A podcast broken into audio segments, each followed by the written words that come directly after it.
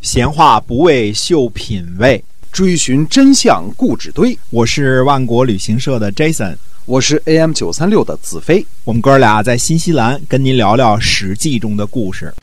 各位听友们，大家好，欢迎您继续的收听我们的节目《史记》中的故事。我们周一到周五呢为您更新，希望您一直以来呢能够支持我们。我们今天啊继续书接上文，跟您讲吴楚大战。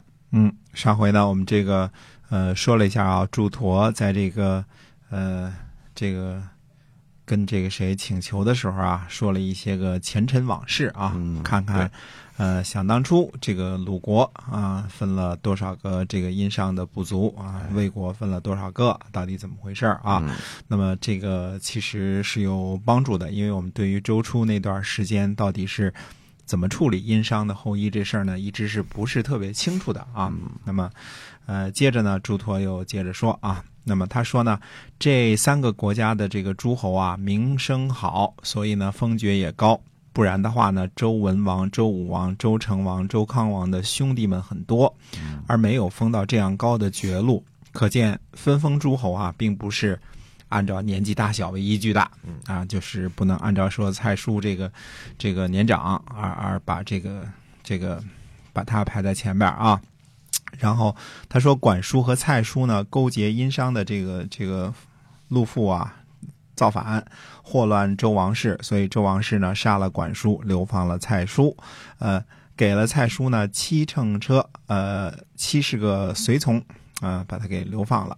蔡叔的儿子呢，这个蔡仲胡呢，呃，悔改。呃，遵守德行，周公呢就推举他呢做了自己的卿士，之后呢又把他推举给周王，恢复了蔡国的封地。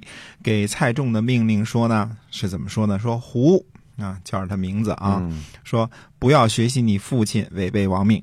嗯，你看这是给他的这个这个训导啊。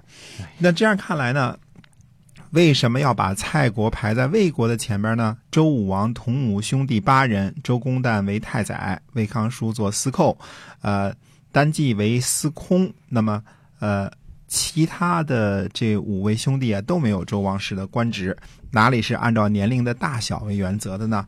呃，曹国呢是周文王的后裔啊。晋国呢是周武王的后裔，曹叔振铎呢以伯爵的爵位啊、封封为颠府，颠府的诸侯，并不是说曹叔振铎的年龄比唐叔虞呃年长。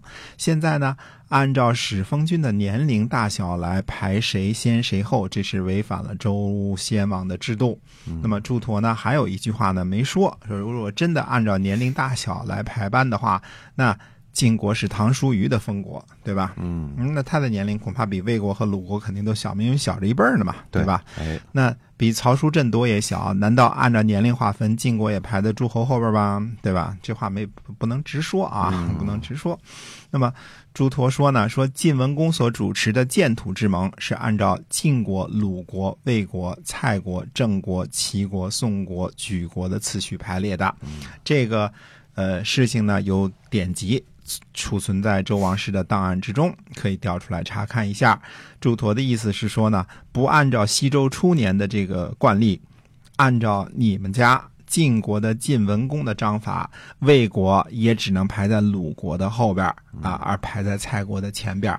至于晋国这个排在所有诸侯的前边，但这是晋文公的这个惯例，我们呢，呃。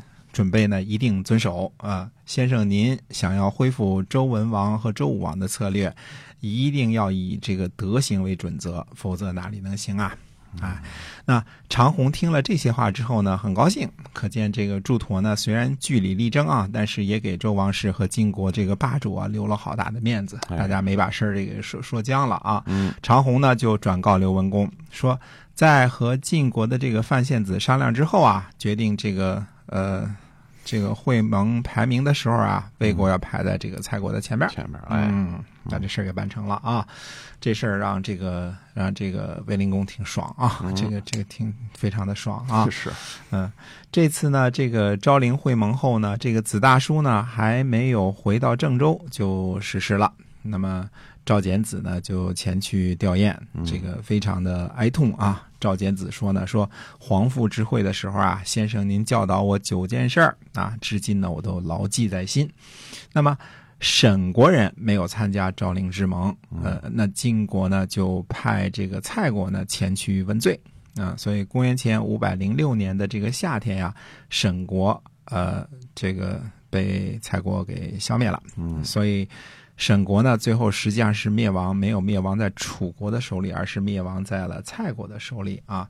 那么蔡昭侯呢，又请求出兵啊，这个又要送人质，但是没想到呢，让中行银呢一句话呢，就让这事儿给给黄了，就给泡汤了啊。嗯这个呃，蔡国呢灭了沈国，楚国呢呃不答应。秋天呢。呃，楚国为了沈国被灭的事情呢，就包围了蔡国的都城。蔡昭侯呢，估计肯定是很生气啊，想和这个呃楚国为敌，却反倒遭到了楚国的围困啊。这晋国这霸主呢，呃，这大官也是贪官，也是索要贿赂，是吧？对，呃，既然求不动晋国啊，这个时候怎么办呢？那围城之恶到底怎么能解救呢？呃，正在一筹莫展之际。有一个人来到了被包围的蔡国的都城，那么到底什么人会在这个蔡国都城被围的时候来到围城之中呢？